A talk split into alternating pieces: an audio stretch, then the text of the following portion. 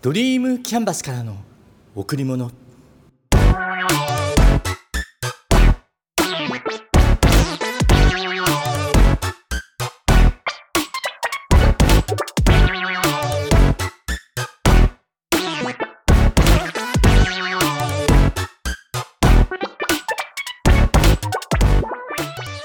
皆さんこんにちは。ドリームキャンバスの竹内義之です。昔ね「俺たちの旅」っていうドラマがありました。中村雅俊さん秋野大作さん田中健さんがそれぞれカースケグズロクオメダという役を演じて3人の友情っていうか青春時代っていうか、まあ、本当に1970年代の日本を象徴したようなドラマでした。昔のドラマって必ずオープニング曲とエンディング曲があってこのドラマでは小倉圭さん作詞作曲で「俺たちの旅」それと「ただお前がいい」が流れていました。どちらも中村雅俊さんが歌ってね。俺は両方とも好きだったんだけど特にエンディングの曲であった「ただお前がいい」がなんか優しくて好きでした。そして毎回ドラマの終わりにはエンドドール的に詩がパラパラっと表示されていてそれがねなんとも今でも記憶に残っています。インターネットって便利ですよね。ドラマで流れていた詩を一つだけ紹介します。生きてる限り切ないのです。優しさを持った人間がどうしようもない切なさを心に抱いてこの世の中を生きていく。こんな感じで毎回流れるんです。うん。いいでしょ？今月のテーマ「時」ここから入ります。皆さんは親兄弟仲良くつながっていますか？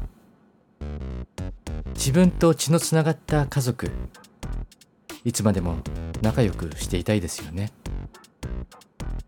この間ねふと思ったんです。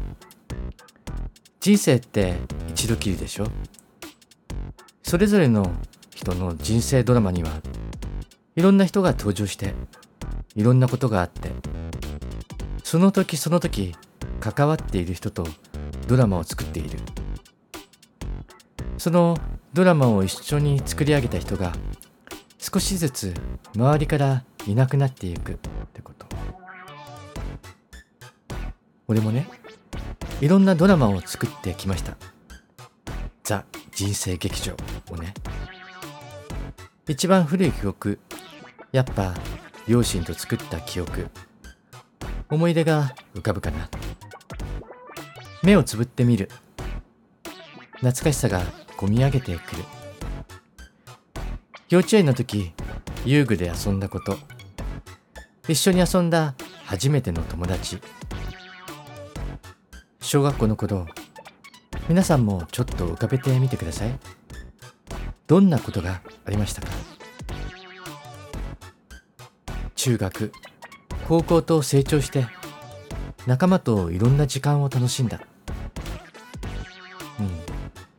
でも幼い頃っていうか小学生の頃までって考えるとその頃その過程を一番知っているのは親とか兄弟なんだよね。でもさ親って見たら関われる時期って普通に考えたら本当に限られている時間でしょ？俺は父親はもういなくて母親は今年89歳になります。だいぶ記憶も飛んできて昔話もあまりできなくなってきました。うん。そう思うとね俺の小さい頃を知っているあの頃の思い出を話せる人がいなくなってしまいます。そんなことを考えたらちょっと寂しくなってちょっと悲しくなってさ。過去の出来事をリアルに思い出して話す。そんなことがだんだんできなくなってしまうのが寂しい。時時間ね。早いよね。流れていくの。あっという間に5年とか10年とかが経ってしまう。できればずっと関わっていたい。親であったり兄弟であったり学生時代の仲間であったり、うん、社会人になっていろんな人とつながっていろんな人と関わりが終わって。でもねその時その時の思い出記憶の中に残っている出来事忘れたくないな。その時に作ったドラマを振り返って話をしたい。そんな風にね思っちゃった。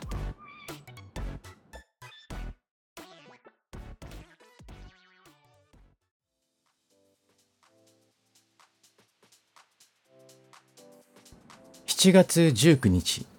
今年は水曜日。そしてこの日は両親に感謝をする日。今年もこの日を迎えることができました。本当に感謝です。あなたたちがいなければ私はここにいません。私が今あるのもすべて。お父さんお母さん。うん。お二人のおかげです。ありがとう。まだまだ自分ができることやりたいことを一つ一つしっかりとやっていきます。本当にありがとう。ありがとう。お酒が大好きだった父親。若い頃は50キロもないくらい痩せていて結婚式の時はさらしを一旦お腹に巻いたとか言っていた。あの頃はどの家もそうだったんだろうけど学校の行事には全く父親は来ない。男は家族よりも仕事が大事。そんな時代だったから授業参観には来たことないし。もちろん運動会にも来ない。あ上の姉がリレーを走った時にいたような気もします。うん。でも俺の学校の行事の時はとんど見に来た記憶がないかな。記憶にあるのは高校3年生の時。陸上のローカルな大会で100メートルを走った時。うん。その時一度だけゴールの横の方に立っていた父親を見た。嬉しかったなあの時は。うん。だけどそれ以外の行事来たことなんてないような気がします。酔っ払うと大きな声で歌を歌う。だけど最高に下手くそ。でもね飲んだ帰りにはいっつも焼き鳥だとか寿司だとか土産を持ち帰ってその土産が楽しみだったから俺幼少期ねお父さん優しかったんだよね。そういえば会社が存続の危機が来た時のこと。自ら退職すると決めてね。でも俺それを聞いた時納得がいかなくて。で家に帰らず友達の家に何日か泊まった。小さな抵抗。中学生の時でした。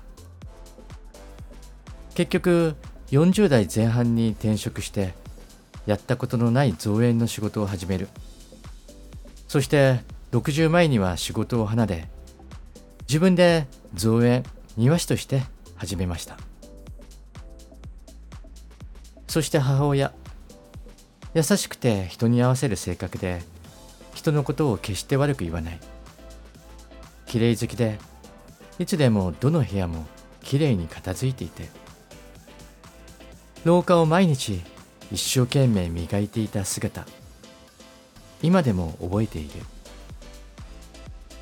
中学時代バレーボールをしていてキャプテンをやっていて高校からも声をかけられたこと聞いたな。そんなことあったみたい。俺が覚えているお母さんはママさんバレーのお母さん。小学生低学年の頃母親にくっついていって練習や試合を応援していた。懐かしいな。俺が高校を卒業した後に横浜へ行った時ずいぶん長い間涙していたって後から父親に聞いた。愛していてくれたんだなって本当に嬉しかった。うちは決して豊かではなかったけど家族として素敵な時間を共有していました。そんな家庭を作ってくれた父親。そしてそのいい加減な父親をしっかりとフォローしていた母親。7月19日はそんな両親に感謝をする日。二人の愛があって俺は生まれてきて。二人の愛を全身で受けて俺は育ってきて。うん。今ここにいます。人は生まれる前に親を決めてきていると言われます。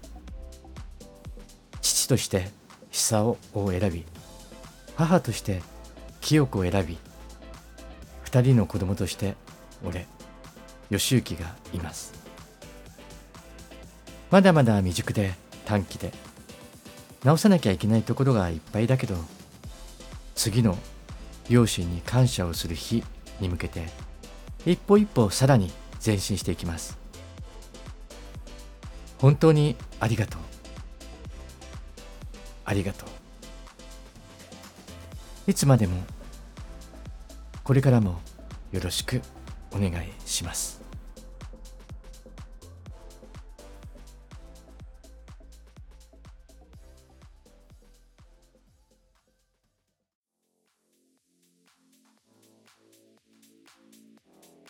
自信がないって誰かが言うと反応してしまう。え？自分を信じられないの？とか大丈夫でしょ？とか言ってしまう。いつからか自信がないっていうセリフが嫌いになって、うん、わかったとか、いいよとか言って、うん、同じことを人にも求めるようになった。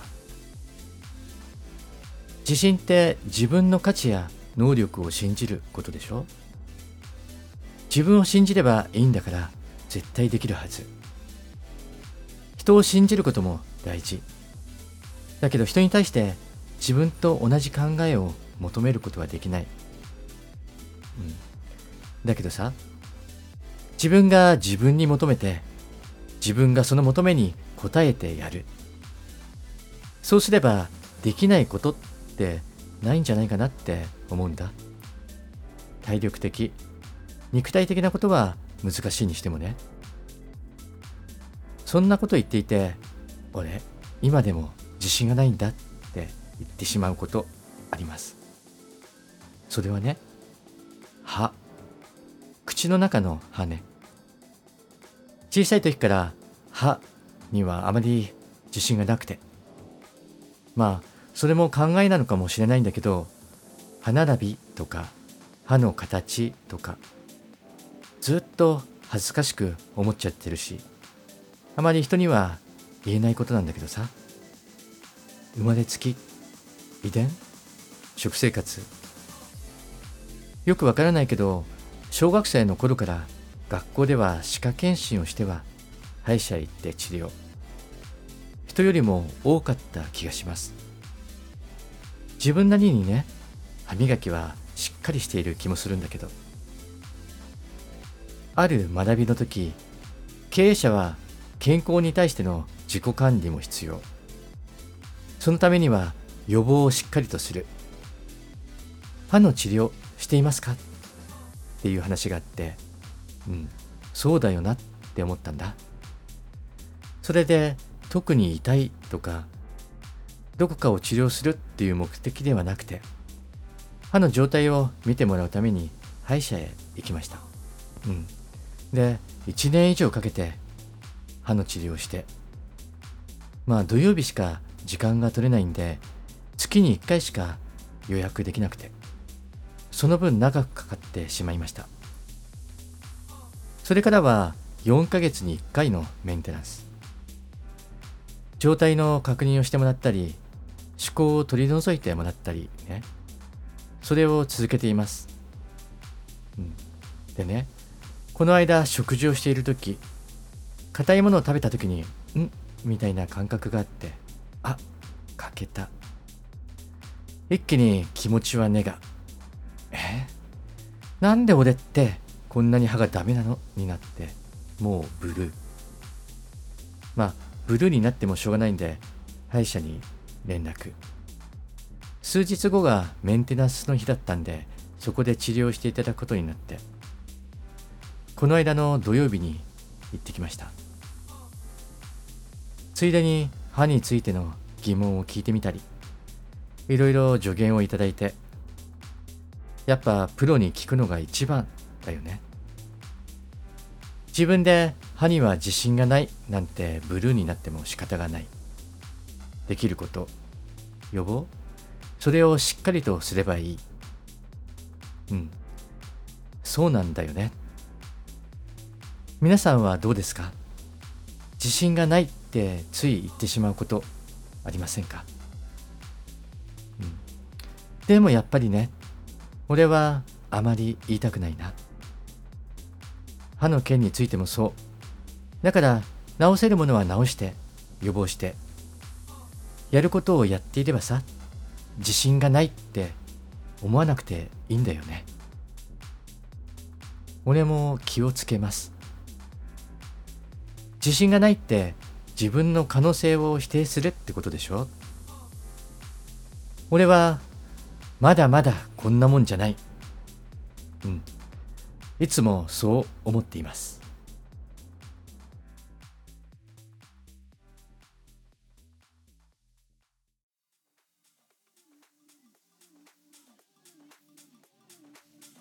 対話をするとき、どんな言葉を使うかって大切ですよね。だから、できるだけポジティブな言葉を表現するように心がけています。対話って人と話すことだけじゃなくて自分との対話っていうのもありますよね。まず自分との対話。思考は自分との対話です。今何時だろう？時計を見る。6時か。起きよう。そして起きる。自分と対話した結果、起きることに決めたってこと。皆さんの中にはどんな自分がいて、どんな対話をしていますか？大丈夫？無理はしないで。優しい言葉をかけてくれる自分。未だにそんなこともできないんだ。きつい言葉をかけてくる自分。無理だからやめればいいんじゃない？途中で諦めさせようとする悪魔のささやき。これも自分です。自分と対話をするときその選択は本当の自分の気持ちが出ているのかもしれない。やりたいやりたくないとかね。うん。でも自分と対話をするときはあまり厳しすぎない方がいい。厳しすぎると自分を責めてしまう。なんでできないんだろうって。それ結構辛いですよね。でもさいくら自分を責めても過去のことはどうにもならないしそれよりも明るい未来をイメージする。自分との対話の中で本当になりたい自分。求めていることは何か。それをしっかりと認識してビジョンを描く。ビジョンを描くって楽しいでしょ？そして素敵なことだと思います、うん、そしてそのビジョンに向かってまっすぐ進む。いいよね。自分を生きるってことにつながります。そして次に人との対話。うん、人との対話ではポジティブな言葉を積極的に使いましょう。できないよりやってみる。初めてだから不安より初めてだから楽しみ。視点を変えてみることが大切。今までの視点で見ていたら過去のこと経験上のことでしか判断できない。新しい視点から見てみる。未来志向で考えてみる。そうすればやりたいことなりたい自分が見えてポジティブな言葉を使える。そう思うんです。あとは曖昧な言葉よりはっきりとした口調で相手の目を見て話そう。自分の伝え方によって相手への伝わり方も変わってきます。だからさ真剣な話をするときは顔も気持ちも真剣に。そして心から心へと伝えよう。うん。いずれの場面でも自分を元気に鼓舞する言葉。相手を元気に勇気づける言葉。言葉の重さ影響力をしっかりと考えて使っていきましょう。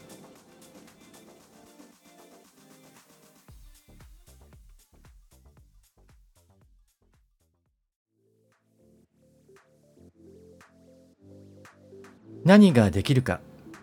それも大切です。だけど何をやるか。それをもっと大切にしたいと思います。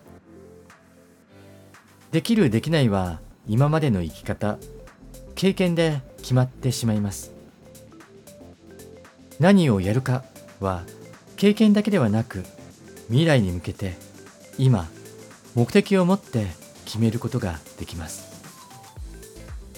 過去よりも今未来のためにできるできないではなく自分が本当にやりたいことそれをやることに決めましょう。今月の名言。誰の人生でも内なる炎が消える時がある。そんな時誰かと出会い炎がまた燃え上がる。私たちは内なる精神をよみがえらせてくれた人々に感謝すべきである。アルベルト・シュバイツァー。人生の中ではいくつもの分岐点があってその岐路に立った時どちらを選択するかを考えます。後から見た時その選択には自分に影響を与えてくれた人必ずいる。そしてたとえ何歳になっても自分の内なる炎を燃やすことはできるし求めるものを手に入れること実現することが必ずできる。そう信じています。